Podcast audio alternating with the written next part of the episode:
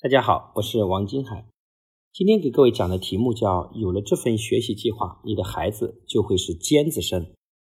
那么我们都知道学习计划很重要，但是为什么很少有孩子愿意主动去制定学习计划呢？主要有两个方面原因。第一个就是没有养成计划的习惯。通常培养孩子习惯最好的地方是在家庭。那么家里父母怎么做，一般孩子就会怎么学。通常我们很多父母。哪怕是他在事业上很有成就，但是回到家依然是呈现很散漫的状态，让孩子感受到你是很随意的。所以父母做事比较随意，那么孩子大都也是如此。我一个朋友事业做得非常有成就，而且人的水平也很高，但是孩子呢教育真的很失败。我后来发现，他每次回到家，认为家是享受的地方，到了家就呈现着非常懒散的状态。所以他的孩子永远看到的不是他在事业上积极的一面，而是回到家很消极的一面。所以他身上所有的品质都学不会，所以父母在家里非常的自由，非常的懒散，孩子也不会学成主动养成计划的习惯。第二点呢，是人的主观愿意上，他不愿意去养成这种计，他可能心里想，我现在也挺好，干嘛要再制定个计划呢？因为动脑筋要提前思考和规划，是很多人不喜欢做的事情。他还没有体会过做计划能够帮助他更有条理，或者是更加有效率。一般这种情况呢，我们需要让孩子。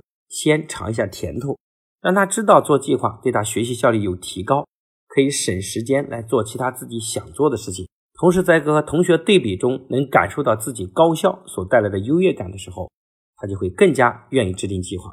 那今天我们讲的重点呢，就是要如何协助帮助孩子科学的制定学习计划。我们讲到计划呢，不可避免的讲一个第一大问题，就是关于目标的问题。因为目标实际上是方向问题，一个人制定什么样的目标？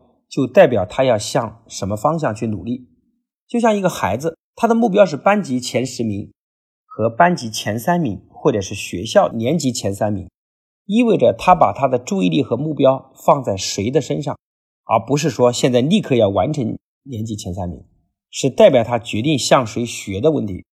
就像你的目标去北京和目标定到去广州，最后走的路线一定是不一样的，这其实是方向性问题。所以，任何计划之前，首先必须要有目标。一个孩子心中没有目标，你却让他制定计划，甚至要不停的往前走，他是非常痛苦的。关于讲到目标的事情，我想大部分的学校是没有责任来帮你的孩子制定目标的。尽管我们线下呢，经常会帮孩子做训练的时候，重点方式也是帮助孩子制定自己的目标，但是我发现影响孩子最多的，还依然是在家庭。各位反思一个问题：你们的家庭有年度的目标吗？因为家也是一个团队，团队就仿佛是一个公司一样的。今天中国有注册的公司有上亿家，但是这个公司里面平均寿命只有三年都不到，说明百分之八十以上的公司都处于亏本的状态。公司跟公司之间的差别，除了所选的项目之外，其他就是老板经营水平的差别。那如果公司要想凝聚一群人，必须要让这个公司时刻保持清醒的目标。怎么让这个公司全员都有清醒的目标呢？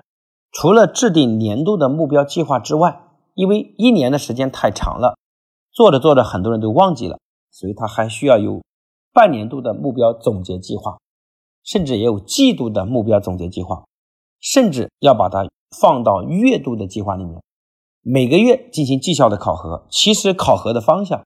是为了让大家提醒我们公司的目标是什么，因为只有目标才能让人知道把注意力放在什么地方。就像我们经常讲说无事生非一样的，一个人没有目标，他就会惹事儿；没有目标的人就会浪费时间，天天打麻将。如果你要改变这种现状的最好方法，就是让人有目标。所以，我们来反思一下一个家庭：如果这个家庭希望出来的每个人都是优秀的，比如说你希望你的老公很有上进心，你也希望你的孩子很自觉。这个家庭凝聚的最好方法就是家庭制定年度目标。我自己的家庭呢，每到正月初三的时候呢，我们都啊年快过完了，我们就开始晚上开个会议，制定家庭的年度目标。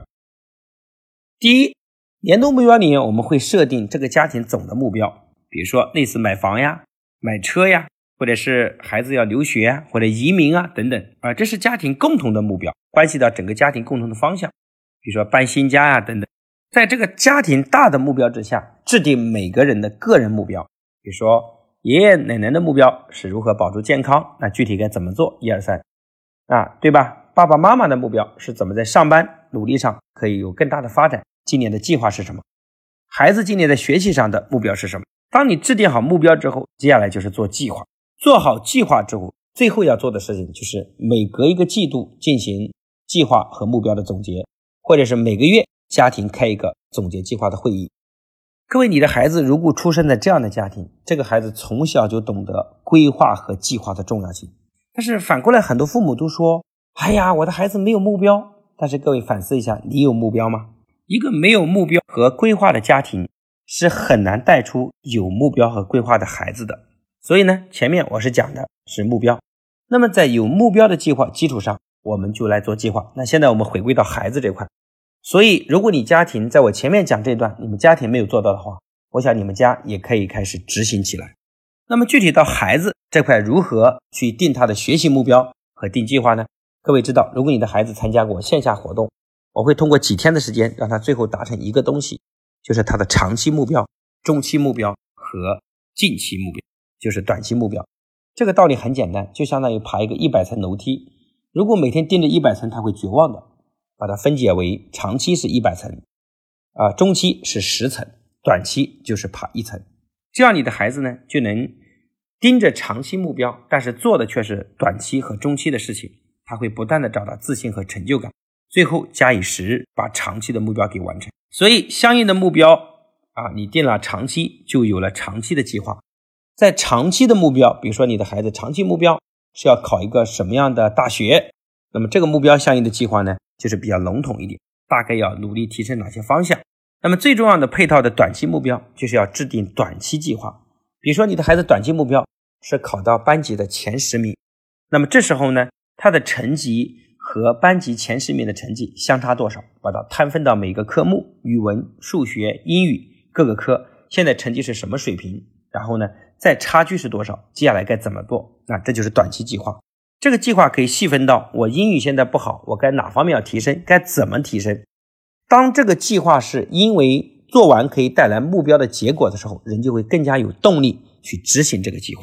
最后呢，把这些计划落实到每天的工作里面，就制定一个每天必须要完成的计划表，然后在计划表上每天完成就打勾。这个工作非常的重要啊！做任何事儿，最后能够成功，实际上都是目标和计划的成功。比如说我自己吧。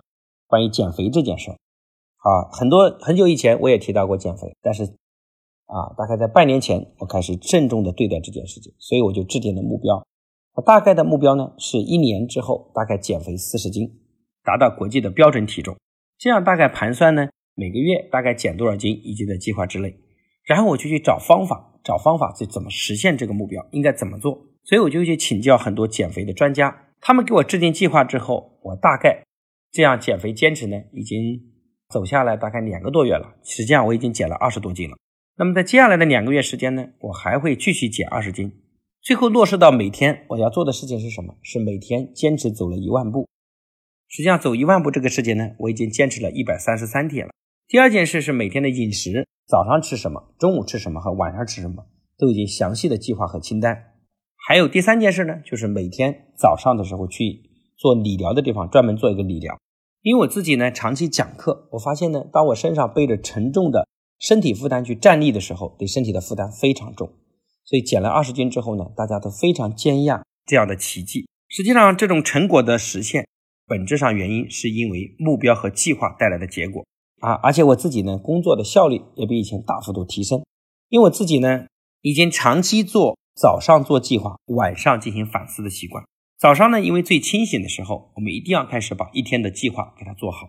所以现在每天早上起床大概六点到七点的时间，第一件事是是把晨间的日志做好，规划这一天的时间。晚上睡觉前呢，都来反思一下这一天所做的事情。所以我们必须要培养孩子，在固定的计划之前，每天早上呢，也要计划一下我这一天的时间大概有哪些任务是固定要完成的，还有哪些新的工作是要完成的。这样呢，早上做好一个计划，晚上睡觉前也反思一下自己这一天啊，哪些做得好，哪些做得不好。